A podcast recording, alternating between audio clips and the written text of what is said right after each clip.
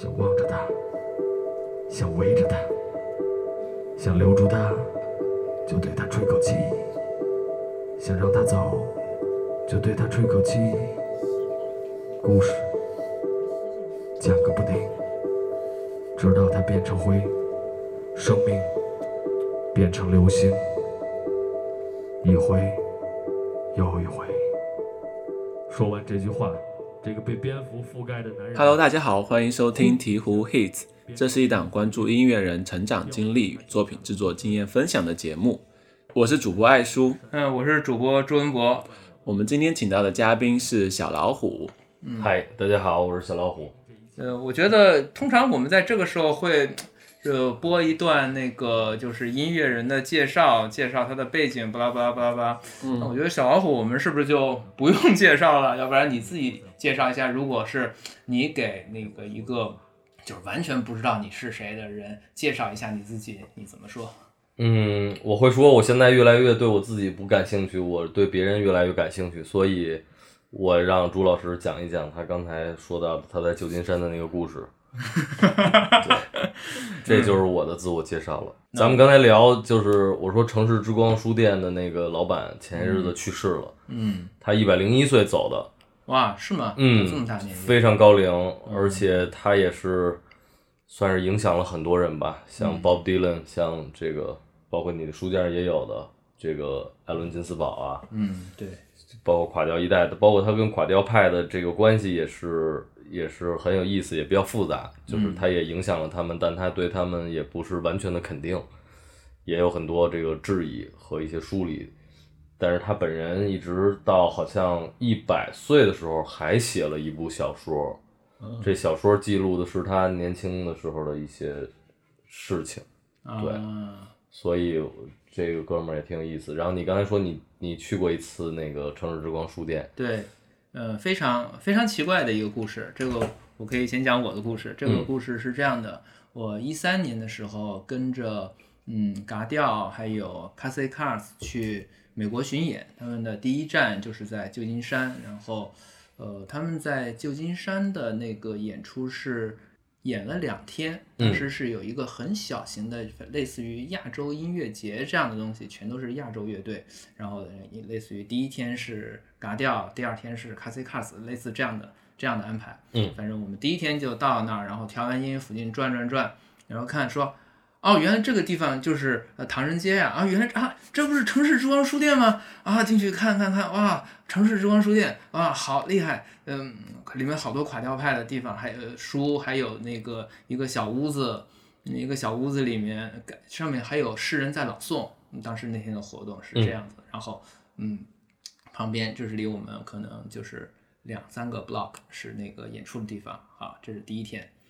然后呢，第二那等于演出的地儿就在城市之光书店附近哈。对，附近，酷。然后第二天呢，第二天的就是他们呃中午我们中午吃完饭了，下午我说你们去调音，我就不跟着去了，我去呃我去买唱片去，我自己去一个地方买唱片。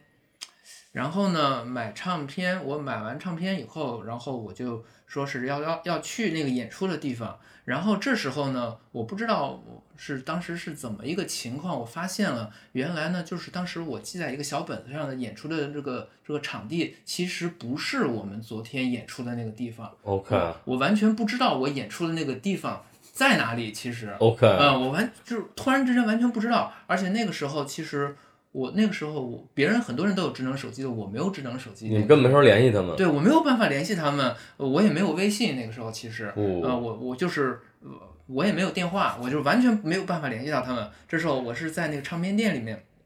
买完了唱片了，然后我忽然意识到了这个问题。好，结完账，然后我问那个唱片店的那个收货员，我说：“哎，呃，你知不知道呃嗯嗯呃 City of Light 这个书店？嗯嗯，在哪儿？嗯，不知道什么东西，不知道。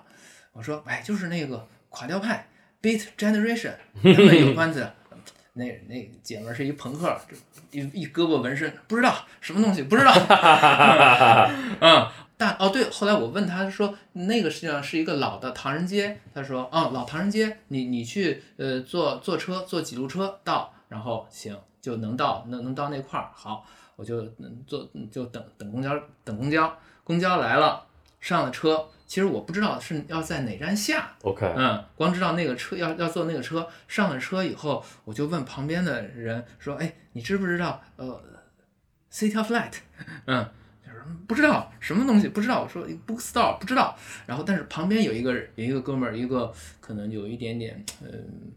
三十来岁，然后戴着眼镜的那种，美国电影里面经常看到的那种 呃，那种文化人那种形象。他说：“哎，我知道，我知道，我知道。”他说：“嗯，你在哪个哪个哪个地方下车，然后 直着往前走，然后拿地图来跟我说，在这儿下车，一直往前走，嗯，就行了。”我说：“行嘞，就这样吧。”然后后来我下了车，然后呃，沿着那条路一直走，走了十五分钟，看见了城市之光书店，然后再拐弯儿，哎，找到他们演出的地方。等于他还是一个地标式的向导了哈，嗯这个这个书店，要没他你也找不着这个。对，没他没他那天我就慌了，就找不着那那帮人了，就回嗯，嗯，可能过两年去旧金山看着你已经成那街上那流浪汉了对，我就要在流浪了。嗯，nice，太棒了，这个嗯这个故事嗯真是城市之光呀，指引你是吧？让你不必惊慌。嗯嗯，OK，嗯行吧，那我们就来聊聊你吧。嗯，嗯。哎，刚才你是在收集素材吗？我没有，我就觉得挺好玩的，我就就嗯。想把这拍下来，嗯，嗯。嗯，那随性吧。因为因为我们听你的作品里很多有采样的部分，嗯嗯，也是你和朋友聊天，或者说是是有很多的这种对，这种录下来的想法是随时都有的吗？嗯还是比较随机，可能不是那么的有目的性的要去录，也不嗯是说一定想好了要把这些用在所谓音乐或者其他作品里，嗯但是也就是情情绪来了，有时候就拿出来了。嗯嗯，你录的这种东西多吗？在你的素材库里之类的？嗯，其实不是那么多，但是有的时候翻翻会找到一些有意思的藏在旮旯里的东西，而且我觉得有时候这东西跟衣服有点像，就是当你衣服开始多了的时候，你突然发现它们能形成的这些搭配和组合是挺有意思的。我觉得就像这个可能有的书一样，就看刚才朱老师这个书架上这《老虎老虎》这本书边上叫《狮子和宝石》。我昨天去三联书店看见一本叫《日本世界第一》，然后它边上放了一本《日本是世界还是世界第一》吗？一个问号。我觉得这就很有意思。其实这就是当你的这种无论是物质还是这种文化产品或者这种各方面的东西开始多了之后，他们彼此之间能够形成那些联系、那些线索，其实是很有意思的。对，嗯可能好多作品里也是这样吧，就是像那张，嗯，应该是去年年初还是前年年初，我忘了，一在那个网易发了一张专辑叫《戴上耳机就看见了》，去年去年去年去年年初啊，对我都都都乱了。嗯然后那里边有一个有有一首歌叫《干掉一个音乐家》，嗯讲的大概是一个也是随口就这么哼唱出来的，但讲的是一个一个猎人想要去追杀一头熊，这个熊是这个森林里边的一个恶魔一样的存在，他可能干掉了他的爷爷，干掉了他的爸爸，呃令很多的猎犬和猎人就是闻闻风丧胆。但是有一天，他终于就是捡起了这祖辈留下来的这杆老猎枪，在雪地中追踪到了他的踪迹，看见他背对着他，就是一个绝好的杀死他的时机。但是这时候他发现这个熊，他在弹拨着一个被闪电劈过的枯树，就跟拉琴一样，那种。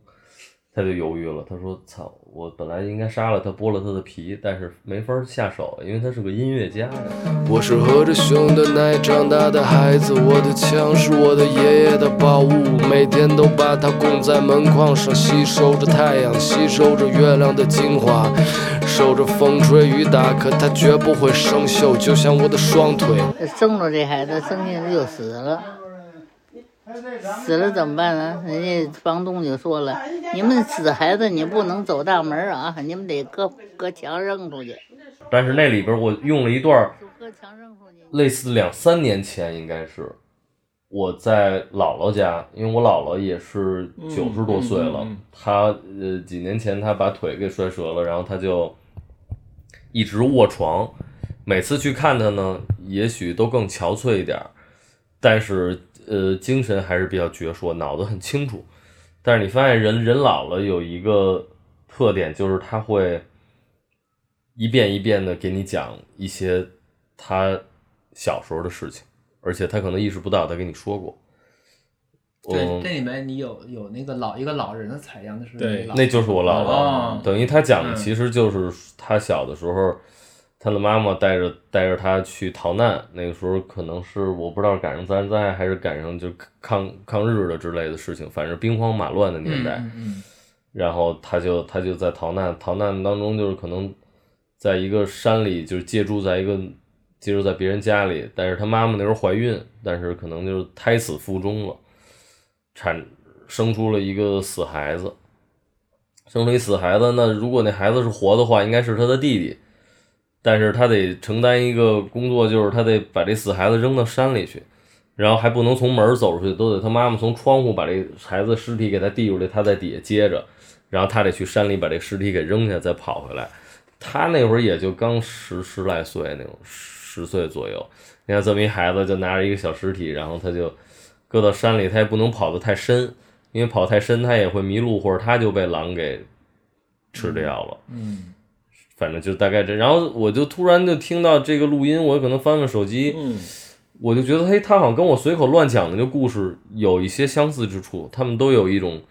这种野兽的气息，所以我就把他们就搁在了一起，嗯然后可能好像还形成了某种联系吧。其实是八竿子打不着的一些事情。嗯，嗯对，嗯嗯，对，所好，我们就跟来说说你你那个去年的这张专辑，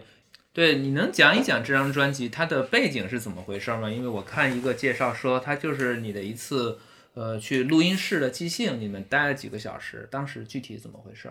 嗯，那个就是我去找那个好好哥们儿，也是后海大鱼以前的鼓手小五，嗯他后来不也变成了一个录音师和混音师吗？嗯他他们家那棚离我离我家也也很近，嗯，都在都在东边。我就是当时一直有个想法，就是我想要用一些即兴的方式来突破一下自己的一些思维习惯，无论是在这个音乐上，也是做一些更多的，就是有点给自己的歌词、电影配乐的一个一种感觉。就是当你随口说出一些什么，我可能比较画面思维的人，或者比较情节思维的人，那当你随口说出一些东西，你用音乐来去像给这个语言的电影来做配乐一样，或者说你拿音乐来引导自己，即时的生出了某种情境感，然后就跟着这说。比如说这几声弹拨给了你一种戈壁的感觉，那你可能就开始叙述一个有点这种情境的一个故事之类的。反正像是这种彼此引导，所以当时我就是拿了一台 SP 四零四，我就采样了很多各种各样的非常短的一些声音碎片，然后有的我可能采满了一个，因为它那个基本上它是一些 pad 嘛，嗯。它大概是呃十二个是一个 group，然后你你就我我就把那个采满了，甚至采满了之后，我也没有太太多去编排它们，我也忘了好多有的是什么，嗯所以有点那种进去，就是你随机的你就摁一个，你摁着 A，它出了一个声音，你就 OK，那我们就从这儿开始吧，嗯，就开始说些什么，然后比如说说着说着一下跳到 B，它可能是一个非常急速的转换。嗯，那可能根据这个，那就再去发挥，呃那可能转转的那下是你来摁的吗？还是怎么样？就是我来摁呗，你来摁等于你嗯手，等于就像你手里你有你有很多东西，其实也很像，嗯，有些即兴那种说唱的一些游戏里边，就是你你你让嗯观众往一个大袋子里随便扔一样东西，然后你攒了一大袋子各种各样乱七八糟的东西，你也不知道是什么，你上台去你就随便掏出一个，掏出什么你就要说什么。嗯再掏一个，你就要接着说，嗯没准还要跟上一个有点联系。掏一个苹果，再掏一个烟屁，嗯再掏了一张门票，再掏了一个口香糖纸之类的这样的，嗯有点有点像是这个。嗯然后我当时就跟小五就说，我说我想试试看这个这个方式，然后等于就是我我这一台机器，我这不停的出一些声音，然后我就这么顺时我就开始录。一人分饰两角。对，嗯然后我说你就尽可能给我多的时间，甚至于你就一直开着这个录音吧，我不会像正常录音似的说，开始这音乐起了，我录完停，呃，可能咱们再来一次。我说这可能我就包括我如果没想好，或者很长时间的沉默，或者说一些废话，甚至于里边也有一些我跟他的交流嘛。我说哎，那你怎么看？然后说哎不行，你在那个监听室里，你是你的话是录不进去的，你过来。他可能从监听室跑到这个录音室里，然后他把这话说完。我说好，你你再回去。所以就挺随意的，就是这么试一试。但后边听的肯定是这种即兴里，就是呃，你你也不能说它是特别高质量的一个东西。我再我我再去回来听，我就觉得有些地方不够有意思，或者有些地方的犹豫啊，或者一些重复一些东西。所以我后期又简单的编辑了一下，包括像把刚才咱们提到的姥姥的录音，或者一些生活当中的一些别的东西，嗯。我我就把它给剪辑进去，又做了一些后期的处理，嗯。然后大部分是保持了一些当时的原样，但是有的可能在做一些剪切吧。嗯，那那比如说，就是你在那个采样器里的放的那些采样，嗯，也都是保持了保留了这些录音里面吗？呃，对，而且呃，当时也是还有一个思路，就是 hip hop 最开始的样子，就是一截取一段一段的 break，嗯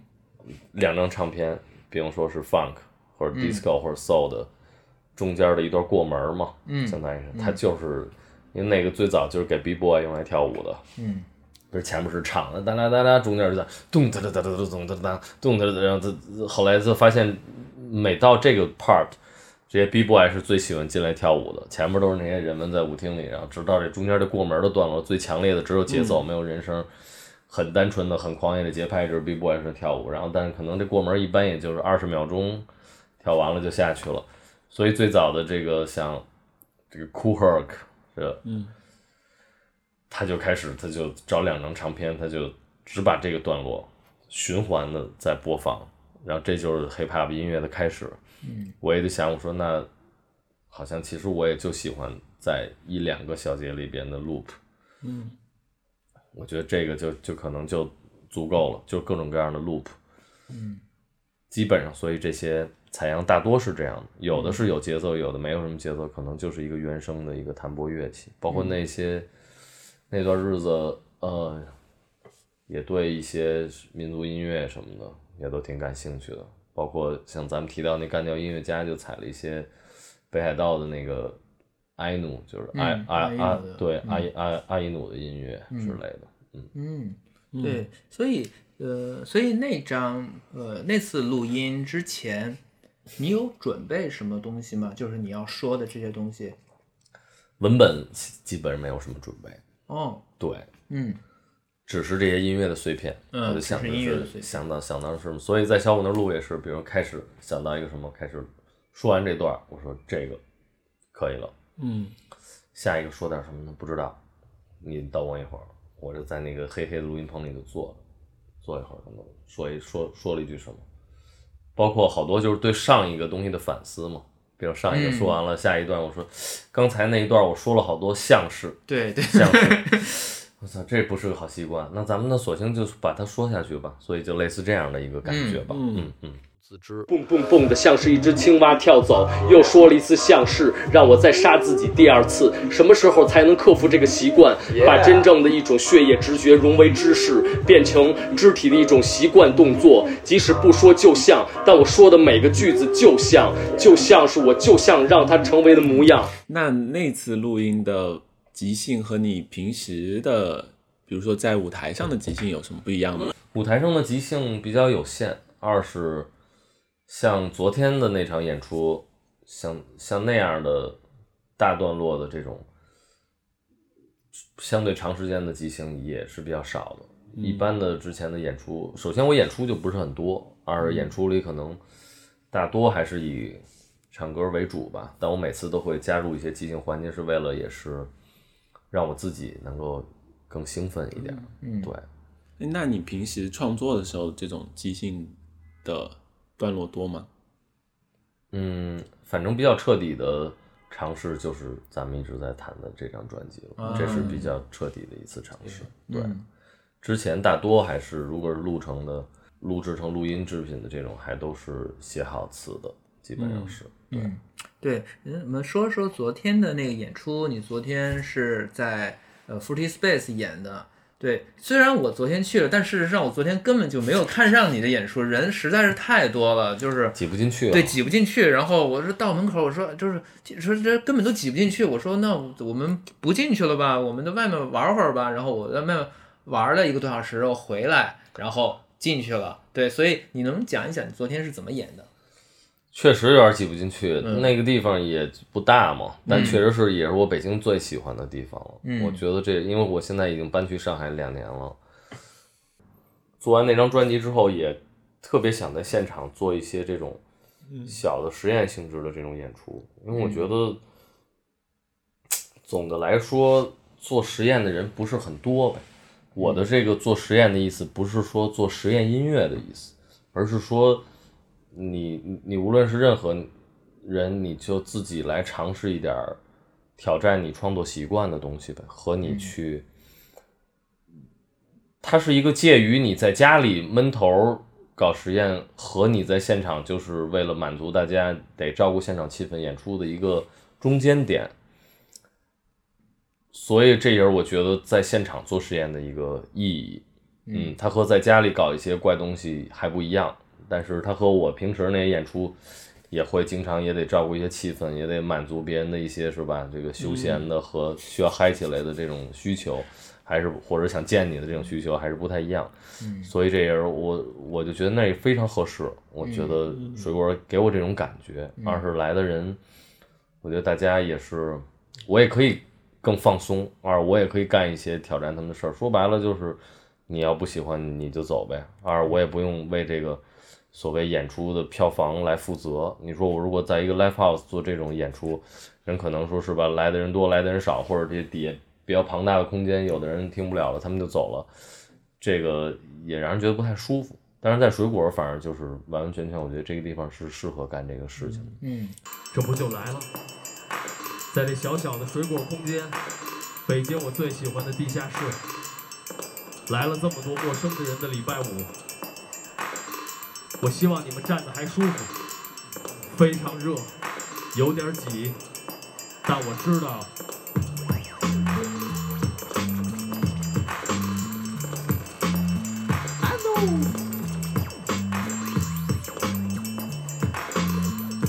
我知道你不是一个喜欢穿花衬衫的人，因为走在街上，这演出反正也就是一个随口一定，我就是就跟老翟我就说，哎，下周我想回去探亲，因为春节我就不想回北京了呗，也不想做核酸什么的。最后一看，爸妈也挺想念的，我说回去待几天看看他们吧，做个核酸。我说反正我也回北京了，我说你你那个有没有时间呢？这两天？他说你随便选吧，这几天都有空。我说那就礼拜五，咱们就临时做个演出，我就拿微信。微信不有编辑图片吗？我就随便选了张我，对我就随便添了几个字儿做了海报。他说牛逼，那那咱这样。他说他说你演什么？我就是胡来，然后就就就这么定了。嗯，对。哎，听说最后还有一个观众即兴的环节。嗯，对，对你放了一堆呃哈维利做的 beat，哎是哈哈维利的 beat 的碎片。对对对，嗯 我现在就越来越碎片了，可能我已经破碎了。嗯嗯，对，呃，这个环节是延续了之前我去年做的一个项目，叫说一切嘛。嗯，那个是一个即关于 freestyle 即兴的这么一个项目，那就是让大家来即兴，然后后来也做成了一个纪录片。后来去年的年底，十月、十一月、十二月，我带着这纪录片也走了七八个城市，做了一些放映。放映完了也都会，就是让大家说你你们也可以说，谁想说谁就上来说。所以那个那个之前做了很多关于这方面的事儿，等于这也是延续了这一 part。就是当我演完了即兴演完了，我说那你们谁想上来说，我就准备一些音乐的碎片给你们一个气氛，或者给你们打个底，你们来上来说吧。嗯，对，那你怎么看待就是这样的，请大家就是这种非常素人的说唱？嗯，我觉得比很多所谓不素的比不速之客们都要都要强得多。当然他们也是不速之客，但是那个我的意思就是，所谓专业的说唱歌手要有意思的多。嗯，因为有些人貌似是牺牲了一些所谓的那种押韵的熟练，或者所谓的对节节奏感的基本的掌握，但实际上他们说的很多东西非常飞扬，而且你能看出他们的很真诚的说出了自己的生活境遇、烦恼，或者说他们能很敏感的看到，哪怕就是此刻现场的东西、一些布置、一些什么。有的人说到天花板的纹路，那个那那个边上挂着的那些电缆。有的人看到这个前面的这个姑娘的穿着，也有的人突然就回忆了自己的从三年级到高中到昨天，我最喜欢的是一个姑娘穿的挺复古的，一上来她就说：“你们说了半天，我就觉得操都挺牛逼的，但我想跟你们说，其实他妈的不重要，咱每个人都。”然后他就说：“他所有三年级。”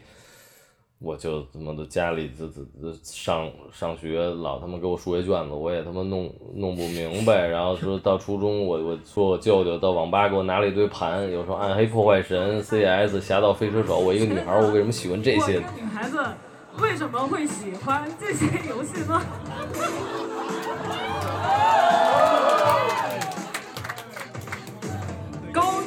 时候我开始叛逆，他呃。那会还没有，还可以翻墙出去。我去上 YouTube 看到一些我不该看到的东西，在我在看的时候，我爸突然他伸过头来说：“不要看这些东西，对你不好。”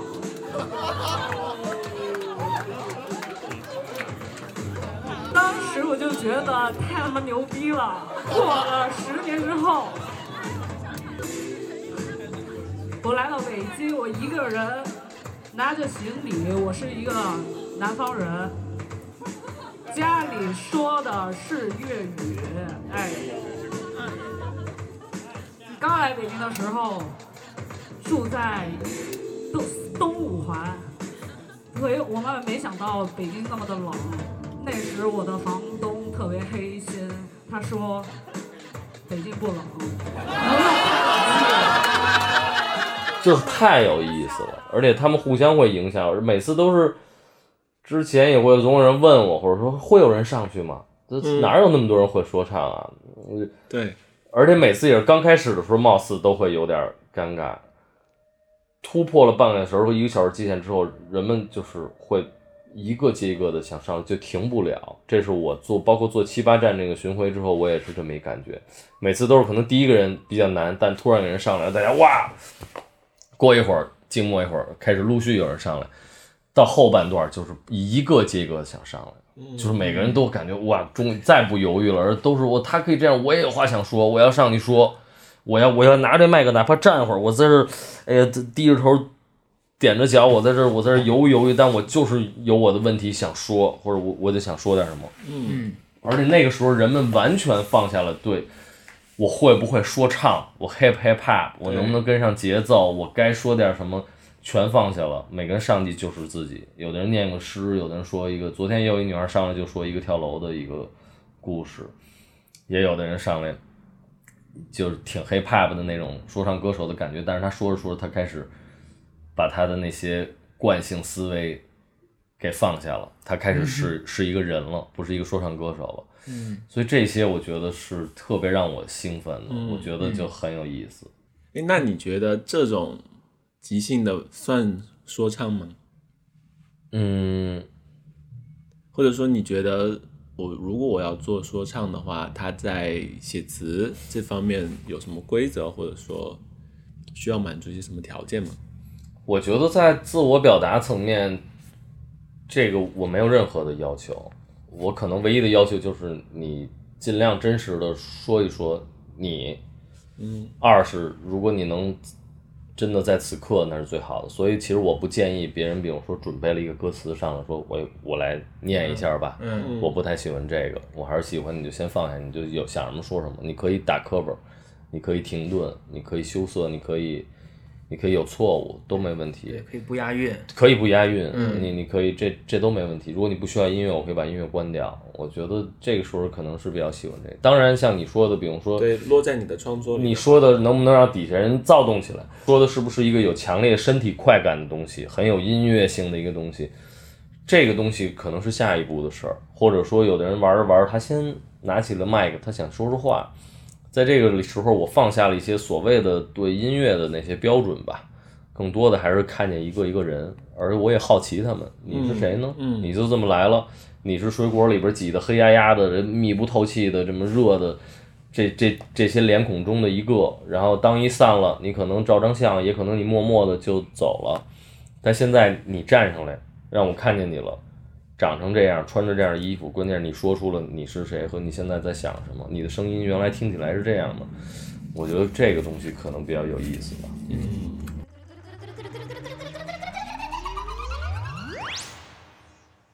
你皮肤白白的真好看，好像是纽约刚刚下了一场大雪。我用指甲抠掉了你的二维码，在猫和老鼠前把你吃光。你皮肤黑黑的真可爱，神把你放在太阳里暴晒。就算有一天我看不到了光，你还对，我是想问一个问题啊，就是在我眼皮你这。样，你这几年发的这几张专辑啊，就是比如说一八年的那张是音音乐国里有老虎，然后一九年是北京嘛，嗯。去年那个戴上耳机就看见了，嗯，就是这几张专辑，我觉得是是就是很多人非常喜欢，但有也有很多人就是说听不懂，嗯，然后说呃现在小老虎就是不是 hip hop 的是诗朗诵，嗯。嗯，还有人说就是是诗朗诵不是音乐，还有人说就是没没有没有什么 flow，可能是我的一个猜想吧。我嗯。觉得他们可能会更怀念就是什么逍遥客啊、无人喝彩啊那个时候的，嗯。或者是嘿那会儿的，或者是对，你会看这种专辑评论吗？你你觉得我会看，我、嗯我当然，你怎么你会怎么觉得这些嗯，这这样他们的这些？我觉得这肯定是自由的。这个，比如说你喜欢什么，不喜欢什么，这完全是大家的嗯自由，而且是口味不同嘛。嗯你比如说，有的人他很喜欢听 Eminem，有的人觉得听 Eminem 很累。这是你说对一个这样影响力的，包括也是很杰出的歌手，但他可以是截然不同的评价。包括我自己，我曾经很喜欢的，现在我听他，我也觉得很累，我觉得有点变态那种。我觉得干嘛呀？就是急急赤白脸的，我我会是这个感觉。但其实但当当然，他那是一个非常精妙的一个艺术。但对于某些人来说，我也没那么特别 care 这个。一个是那这是我的喜好，二我也知道我的某些习惯和某些探索在哪儿。因为比如说所谓对节奏、对音色，包括对什么叫 flow 的理解，我觉得大家也不太一样。我觉得我有我自己觉得的这种美感，我没法确信说这其实是一个，无论是它是更低级的，还是更高级的，还是说它是一什么，但是我很确，我也很确定我是怎么去控制声音和我怎么去理解这个音乐，这是让我很舒服的一个方式。嗯嗯，所以，那如果你听再听一些别的东西，你也能听到一些，就是我这东西也不是好像这世界上貌似就我在这么干一样。那从从他妈的几十年前到什么，就一直有人就是按照自己的理解。你包括我，可能现在更喜欢的，可能就是像 Gil Scott Heron 这样的，他他是嗯等于比说唱更早的，他有点这种 spoken words 这样的，他也有一些这种说唱早期的东西。但我现在在听他，我完全不觉得那是一个，比如说像某些 old school 说唱一样，他是对节奏的理解还很原始的一个阶段。我觉得，我觉得像 Heron，他是反而是我操，他是一个很自由的一个感觉。他虽然在你看六七十年代的东西，但是他那东西反而听着现在在在很多地方是更前卫吧，我可能觉得。 You will not be able to plug in, turn on, and cop out. You will not be able to lose yourself on Skag and skip out for beer during commercials because the revolution will not be televised. The revolution will not be televised. The revolution will not be brought to you by Xerox in four parts without commercial interruptions. The revolution will not show you pictures of Nixon blowing a bugle and leading a charge by John Mitchell. 诶，说到这个，有一些什么说唱歌手曾经影响过你呢？你觉得？呃，中文说唱的这些前辈里，包括或者跟我同一时期的人都曾经给我一些影响，因为在最开始的时候，你去听那些东西很少的嘛，大家嗯能够有这种录制音乐能力的人都很少。那时候在一些地下的小论坛上发一些那种音音质不是太好的 demo，但是那时候就如饥似渴，因为也是那个时候刚刚喜欢这个音乐，嗯，你就很渴求这样，就跟我觉得跟摇滚乐一样嘛。那摇滚乐早期包括中间发展这些阶段，大家都是就是你出现什么我都愿意去听一听的，因为我很想听到这个本地的我能听懂的声音，然后我也看到别人是怎么理解和怎么创造的。里边有的时候是欣赏里边的态度、冲劲儿、反叛、批判，嗯，甚至就是无端的这种情绪，或者欣赏他的文本，都行。就是这最早期就是这样的状态，那肯定受到了当时的这些摇滚乐和这个就是中文世界里的东西都给我很大影响。那当然，那个国外的这些东西，那也是从那个形式上，包括从从文本上也是很大的这个。但到后来肯定有一些取舍，就还是慢慢的，有些东西就不感兴趣了呗。我觉得这跟人一样，都是不停说再见的一个过程。但是也有，也许某一天，你又会翻出来，又会有新的感觉，也许吧。嗯，你现在呃呃搬去上海了，嗯你是什么时候搬过去的？应该是一九年初吧，嗯一九年一二月，两年前，对，当时为了为为什么就是搬到上海了呢？也想换一个地儿生活一下。二是确实觉得北京也不是那么有意思。嗯嗯，我觉得那边也更也更舒服。嗯嗯嗯，这舒服就是说我很喜欢散步。嗯，我觉得在在方圆四五公里的这样的一个区域内，我基本都是靠走路，然后而且那些建筑比较多样嘛，嗯街道也都比较窄，适合人走路，植被啊什么这种。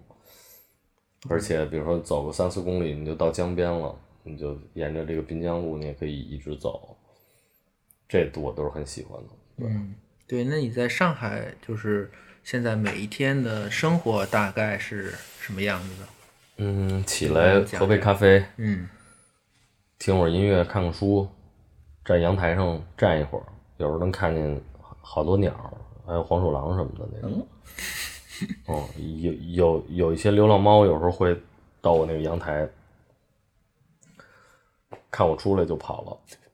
经常会中午饭出去吃的多一点，家附近有很多好吃的小馆子，有一台湾卤肉饭我挺喜欢的，那是一个台湾老板跟一个上海老板娘在一块儿合开的，他那个小小小店里还挂着很多画，是一些自闭症儿童的，那那那个老板娘好像还帮助一些自闭症儿童吧，他们会画一些画，那画时不时的就送出去了，所以老能看那些新画，跟一小展览似的。那饭也挺好吃的，家常的味道。然后顺便就四处溜达溜达，反正天天气好的时候，一有太阳，一看见是蓝天白云，我就总是忍不住想出去走路，可能就走很久，然后才回来。回来写点东西，晚上再出去吃个饭，跟人去喝一杯。平时创作的这些比重在你每天的生活里占多少？你觉得？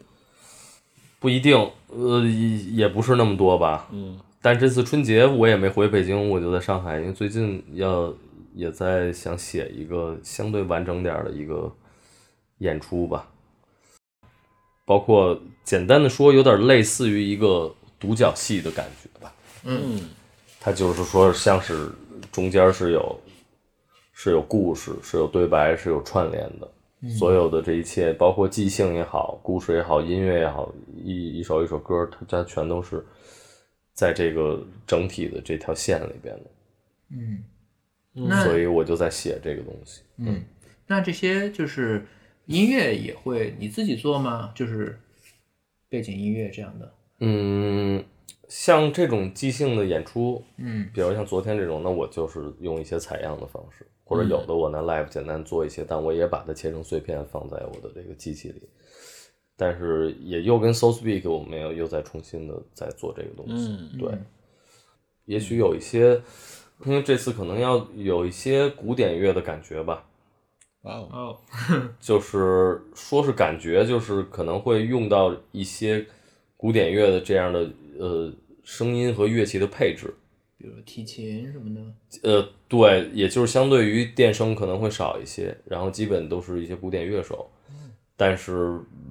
不是想玩那个所谓的那种古典音乐吧？所以他们都会在现场去呈现。是是，哇哦，哇哦，反正现在是在开始，也不知道会遇到什么困难，包括，但是是也也是迈出了这一步试试吧。嗯嗯，好奇的是，你在上海生活这两年，他这种生活不同地方的生活体验，会给你的创作带来一些什么样的影响？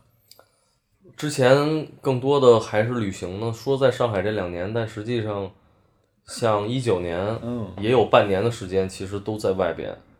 然后二零年也就刚刚过去那一年，我二月份到五月份都在日本，所以他也有大部分时间就没在。所以其实我是喜欢在不同的地儿待着的人，尤其是特别喜欢旅行。我觉得旅行给了很多的灵感，包括之前像对世界音乐的兴趣也好，还是这个，嗯，也是到四处也买了很多这样的音乐，然后包括也做了一些跟旅行有关的一些作品，都是这个。比如说像对非洲音乐感兴趣，就是因为真的在非洲，当时跟古月去旅行的时候，就是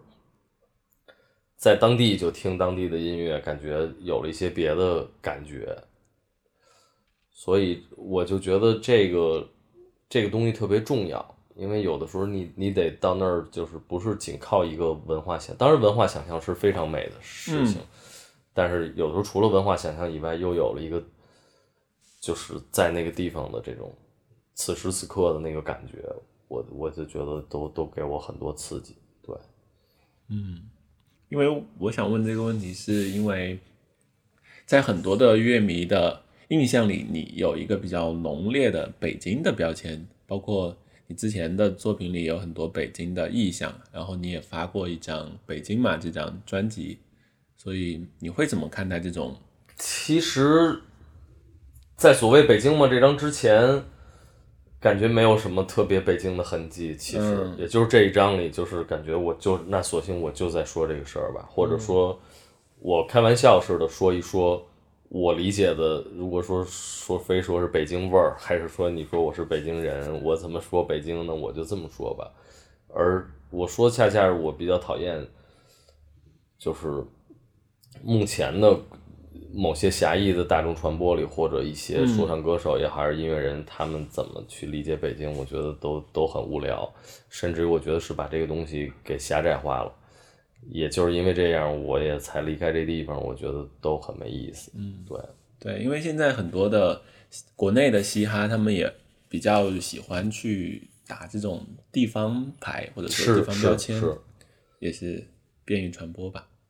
但很好，因为很多我觉得方方言的说唱，包括他们确实那个气质也好，或者表达内容，我觉得是好的。恰恰在这个意义上，我倒觉得这些年，北京如果把它也理解成一个地方或者是一个方言的这么一种文化里边，没有什么很有力的表达。上一个就是一个被禁止的说唱组合，我觉得他们做的是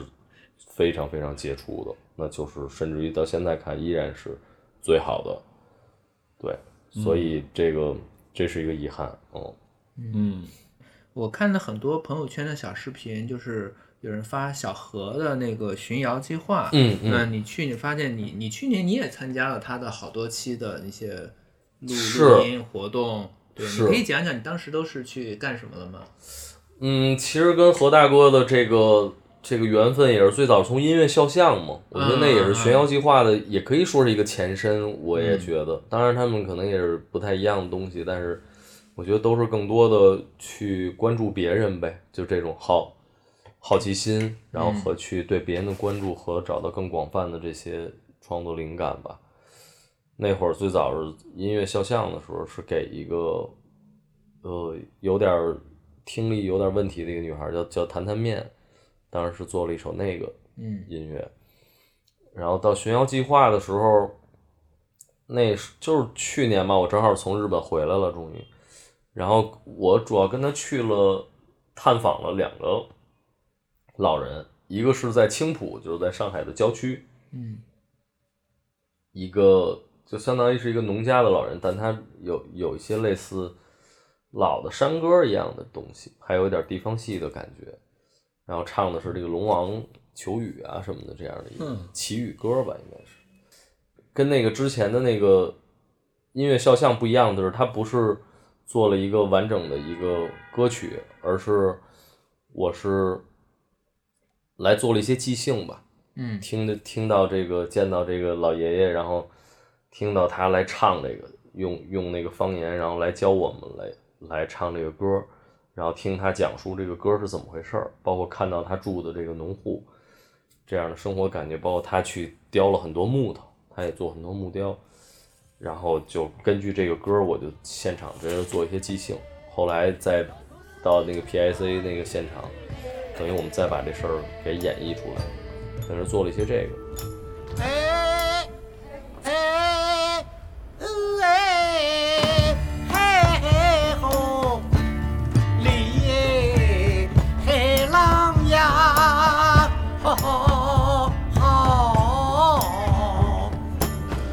爷爷，爷爷他姓倪，我们是土。想要见到爷爷，只需要一场雨，把我们所有人全都融化在一起。踩着爷爷的歌声，踩着每一滴雨，来到天空中，抓住闪电，让我用它在你的身体上面画一个圆，围一个圈。我们随着这节奏，所有的音乐融汇在一起，看不厌乌云，看白云流走，看见一头牛躺在上边，问借问酒家何处有？就在金泽村，找到你爷爷，看见他的眼光，拿着他手里的矛，拿着他手里的镐，把一块木头雕成一个木雕，立在这中间，所有人。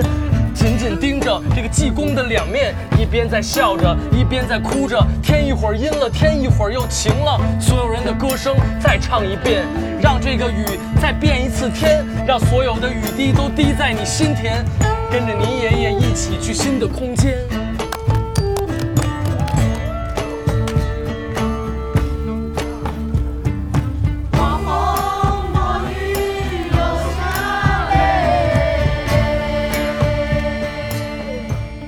然后做了一个创作，是一个跟老虎有关的一个歌，是那种上海和就是江浙地区的一个叫山浪有只老虎，他那个就大概就山浪有只老虎，老虎要餐厅，把一关来笼子里，老虎带头。然后就是讲的就是说山山浪里有只老虎，老虎要吃人，把它关在笼子里，它跑了，跑到上海，跑到杭州，跑到密西西比，什么跑到什么就挺飞的一个，就是童谣，有点像咱们那个你拍一我拍一的这种感觉的东西。嗯，我当时是在日本的，然后何大哥就说说，就跟音乐肖像一样，说我们收集了一些这个童谣，然后想也想找一些有意思的音乐朋友来嗯改编它。他说你有没有喜欢的？给了我几个选择，我看到了这首，我说这个太太合适了呀，我就把它给做了一个改编。对，也有这么一首歌，这是留下来的一个成品。然后其他的那个，我刚才说的去青浦看那个老爷爷，还有去上海市区有一个叫孙大四的一个姐们儿，她是也是一民谣歌手，她的外婆，嗯，也教了一首是那个划船的一一个一个歌，然后改编的是欧洲的一个歌吧。就不要怕传销，不要怕浪头高，呃，用力呀用力，摇啊摇啊摇，就是这样的一首歌。也是看到那个老奶奶，也是九十多岁了吧，好像都有点不太清楚了脑袋，但是一唱起这歌来，唱得很清楚。所以这我都也想起之前看一个书，就是说这个音乐在人大脑子里边这个区域，包括这个记忆力是很有意思的。比如有的人他忘记了很多事情，嗯，但是他能很轻易的记起，很清晰的记起某段旋律、某一首歌。那个我在那老人身上也都看见这个了，嗯，也很有意思。而且更多的还是看到，我觉得在这项目里，我最理解的是一下更多的理解了小何，嗯因为之前也很多人看他，就是觉得，哎，以前那么先锋的一个音乐家，也是我特别喜欢的这个一个音乐家，就是到后来好像干的更多的是一些好像自己就是没有那么锋利的在进行一些那种自纯纯以自我为中心的那样的创作，更多的好像是去做一些跟社会有关的事情，包括他更多的是和这个，如果按这个他他现在也是学习的这个佛学来说，可能是跟众生的关系更多一些吧。比如说我我也跟一些朋友交流过，有的朋友跟我说说他们更喜欢可能喜欢以前的小何，觉得那个时候更犀利，更更有意思。但是我跟他走的这一趟，我就只探访这两个老人，我一下我就很理解他了，因为我觉得这里边确实很多有冲击的这个东西，而且特别真实又特别丰富。我也一下觉得我说哇塞，那这是比自己的这个这东西大好多的一个事儿。当然，这不一定是一个非此即彼的事儿，嗯但我一下理解他也为什么有这么多的热情和这么多的这个新鲜感，包括很深的感悟是在哪儿了。对，哎，我比较好奇是，嗯，你的这些作品，它的这些灵感很多是来自你的生活吗？还是说你是从一些其他的作品艺术里寻找的灵感？也有很多是跟阅读或者听音乐、看电影都有关系的。对，嗯嗯，它会和你就是平常的这种即兴练习有关系吗？比如说你经常就是有的时候你微博上发点小视频干嘛的，走哪儿拍哪儿，走走哪儿说到哪儿，就是嗯嗯嗯对这样的。嗯，有一定关系。我觉得我之前的创作里，比如说所谓的深思熟虑和反复打磨的这样的东西，不是那么多。嗯哦，是吗？嗯，更多的就是比较快，就是当时的念头，当时的这个表达，然后可能不会像有的人可能我这歌磨了好几个月，甚至于搁了两年，他他再弄，我基本上不会。我现在要有这个感觉，创作这个基本上就是嗯一天或者一两天差不多，顶多我会比如说写完我再回来，我再去琢磨琢磨有没有意思，加点东西减点东西，或者有些地方圆润圆润，差不多了，嗯，就比较容易做判断。我觉得这挺有意思的，因为先开始不是很理解这个，但后来发现，比如有些朋友他们的作品很少，或者有些朋友甚至于我认为很有才华的一些朋友，但是他们一直没有交出一个创作。嗯，当然，这个倒没有一个嗯好坏的一个判断，只是我我我慢慢也理解了，因为他可能觉得还有很多可能性，为什么我就停在这儿了呢？就是一个作品，我为什么现在说 OK，嗯就这样了，发出去了？嗯嗯他可能一直觉得他有哎还可以再变一变嘛，哎这不一定是最好的，或者说这可以再再弄弄。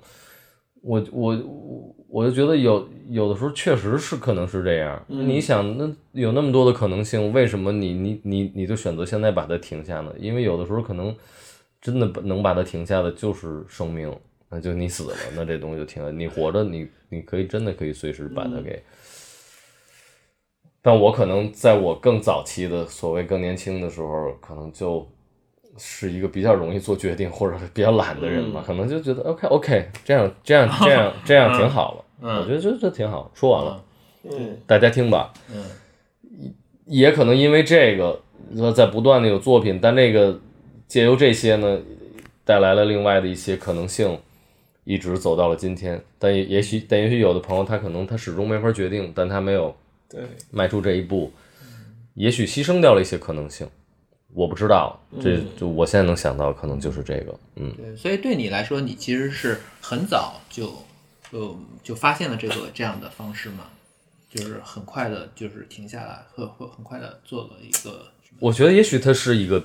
其实是一个比较轻松的方式，但轻松不一定意味着好。比如说现在过年的时候，我在写这个，就是所谓更完整一点的东西的时候，就对我来说就就挺头疼的。比如我就开个头，我就发现开不了，因为就觉得确实有各种方式可以开头，但觉得刚开一个头，觉得这够好吗？好像不不对，甚至于怎么把一个东西说圆，怎么让他们有关系，怎么样这个更自然或者更出乎意料，就要试很多种，然后老在推翻自己，那一刻就就发现我操，这是一个痛苦了。但也许是一直在轻松里，所以现在这显得尤其的痛苦。也许有的人一直承担这个痛苦的训练，他也许就会嗯轻松一点儿，没对，是这样，好吧，对，对，所以我们说说，就是二零二一年吧。你二零二一年现在有什么比较这种板上钉钉的这种计划？嗯，我会在上海先做四场演出，每个月一场，是在有一个挺著名的建筑叫黑石公寓吧，那现在也挺网红的，但其实它是挺漂亮的一个大楼，嗯里边会有一个类似小剧场一样的空间，嗯，会做四场，有点类似于在水果的这样的演出，哦也是有很多即兴成分，但也许它它都是有一些大概框架的，然后它的形式感都像是讲故事、唱歌、讲故事、唱歌。我想营造的一个感觉，包括在七月，可能就是刚才咱们提到的那个有有一个完整的演出，但他们都是有一种篝火的感觉。嗯就是这个一直是在我心心里边一个我很喜欢的画面和一种感觉，就是大家围着一堆篝火讲故事、唱歌。那可能从几万年前最原始的这些人就是这样围在火边，在这个外边是一望无际的这个亘古不变的黑暗，可能有野兽，可能有旷野，但是人们就是无论在山洞里还是在荒野里做，就是这么一堆篝火。大家靠这个取暖，靠这个驱逐黑暗和靠这个唱歌、跳舞、转圈。那到现在可能就一样，还是这样一回事儿。只不过这些 live house 这些演出什么的，我觉得他们多了一些建筑，多了一些灯光，多了更多东西，但本质还是这个。嗯，有更就是最早是这么一个浪漫的画面，但再一次有一个更深的体会的时候是，一八年吧，应该是。我去了趟那个 Burning Man 火人节，嗯。在那儿的时候，因为大多时候也没有什么太多电嘛，你包括你出去，你得身上缠点那小灯什么的，要不然人不容易被撞死。然后大伙儿晚上也是，基本上也就是也有很多地儿点点着篝火什么，你就发现它不像现在，你可能有，当然那儿也有广场也有很多可以蹦迪的什么的那种，但好多时候就是这儿一火或者这儿一盏小灯在这儿，一帮人坐这，没有那么多的，没有什么电视可看，没有一帮人吃薯片看一个电影，看个 Netflix，没有这个，就是聊天，看着彼此的脸，然后能讲故事的人在这个时候讲故事，能弹琴的人，能开始随口唱的人，那我那会儿就很多 free freestyle，就大家来了我就说着说着 freestyle，让大家就我能感觉那个时候是最沉浸的感觉，因为你在现在无论你看个演出还是干嘛，很多人在 social，、在玩手机，的出去喝一杯干嘛？那个时候大家也都放下了，没有手机，嗯，就在这儿听你说哇，然后在就四周就是荒漠嘛，啊，天这星星，大家身上都脏脏的，全都是那种风沙子那种灰头土脸，但就在那儿听，我觉得那回到了一个特别原始的状态，那也特别爽。听完了，有的人听得入神了，然后一会儿他就走了，又又来了新的人，不知道认识不认识，坐在这儿就接着就聊，就就就讲。我就一我的一下，我说哇塞，这个这感觉太好了。嗯，所以这些演出和那个可能都是围绕着这个。它也就是说，某种意义上打破了呃那种一首一首的歌曲来了，唱一首，再来一首，再来一首，欢呼互动，然后结束。可能就是一上来你就进入到这么一个场景里了吧？可以唱歌，可以有故事，可以说点什么。这么着一段时间过去了，然后也都有一些即兴的部分，就是说大家参与即兴的部分。嗯每当我完成了我的这个表演，可能那就期待你了。嗯。可能他们大概都是这么一个感觉的东西吧。嗯。所以昨天那个也是一个尝试嗯，我一直想试试这个东西。嗯，有什么专辑的计划吗？你刚才说好像有个和 So Speak 在合作，也许这个演出它成型了之后，呃会有一个现场录音，或者我们把它也就做成一个专辑吧，嗯。是一个对。啊，所以这个是要和 So Speak 一起合作的。对对对对对。嗯嗯嗯，对，嗯，嗯。那我们期待小老虎的篝火一样的现场和专辑。感谢呀，嗯希望大家有机会呗，嗯到火边坐一会儿呗，是个嗯挺好的感觉。嗯那你们会在舞台上进行一些布置吗？或者说把很想点真火，但是没有我希望能够营造出这个感觉吧，用点别的手段人一样开始在这律动中摇晃。于是，我只能目送着你远去，走进了火里。嗯，感谢收听这一期的鹈鹕 Hits。嗯，你可以在网易云音乐、小宇宙、荔枝播客、喜马拉雅、爱发电、Spotify、Apple Music 搜索“鹈鹕音乐学院”找到我们，也欢迎关注我们的微信公众号。现在你听到的是今年二月二十六日正月十五，小老虎在北京 Footy Space 的现场录音节选。嗯，我们下期见。很长很长的镜头，拍着那些角楼和天上的星星。有很多警察，你们知道，有很多警察，你们很清楚，有很多警察，有非常多的警察，大街上有很多的警察，你们知道，你们可以看到有很多的警察，我也看见了有很多的警察，可是竟然没有人注意到，在马路牙子上有一只哭泣的凤凰。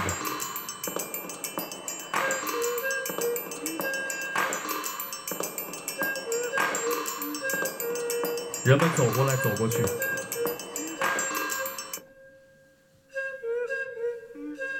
没有人发现马路牙子上有一只哭泣的凤凰。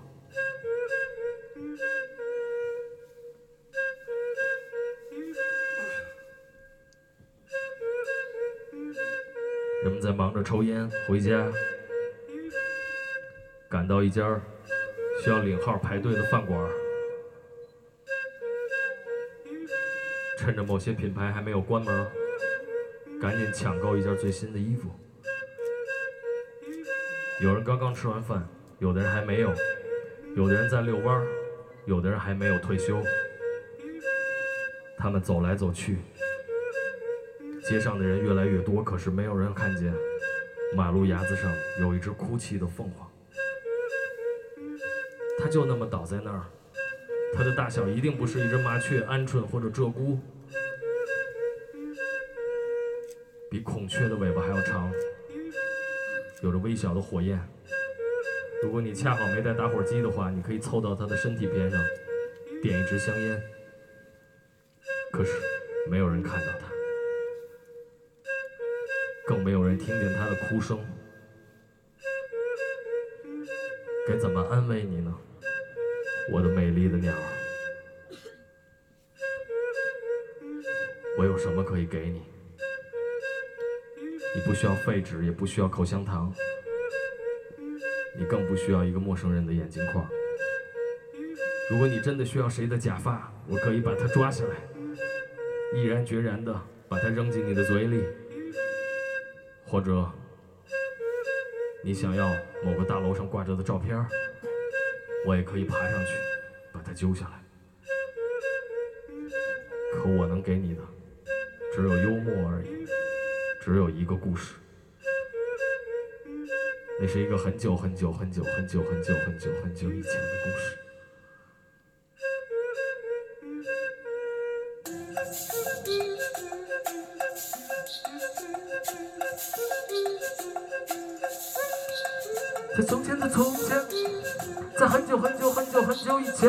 那是我的爸爸的爷爷，爷爷的爷爷，爸爸的爸爸，爸爸的爷爷的爷爷的爸爸的爸爸的爷爷的爷爷的爸爸的爸爸的爷爷的爸爸的爸爸的爷爷的爸爸的爷爷的爸爸的故事。他是一个原始人，一个野人，一不争地的人，披着一块兽皮，努力地奔跑在草原上。突然，背后来了凶猛的目光。原来那是一只四足、浑身带着花纹的老虎。老虎在追它，它在玩命跑。两只老虎，两只老虎跑得最快。两只老虎，两只老虎跑得最快。两只老虎，两只老虎跑得最快。老虎在追它，老虎想要它，它拼命地跑得气喘吁吁。也许它身上的血管现在慢慢地突出，天上的星星照耀着它的宿命。也许它很快就会变成一颗流星，因为老虎明显要比它强壮，明显呼吸。要比它更平稳。眼前出现了一道悬崖，背后是一只老虎。这就是一个原始人最平常的境遇。那些犀牛，那些野兽，那些长颈鹿，那些豪猪，哪怕是一只惊慌的小鹿，都可以将它慌忙的追逐。但是今天在它的背后的是一只老虎，拼命的追它，拼命的吼叫，瞪大了。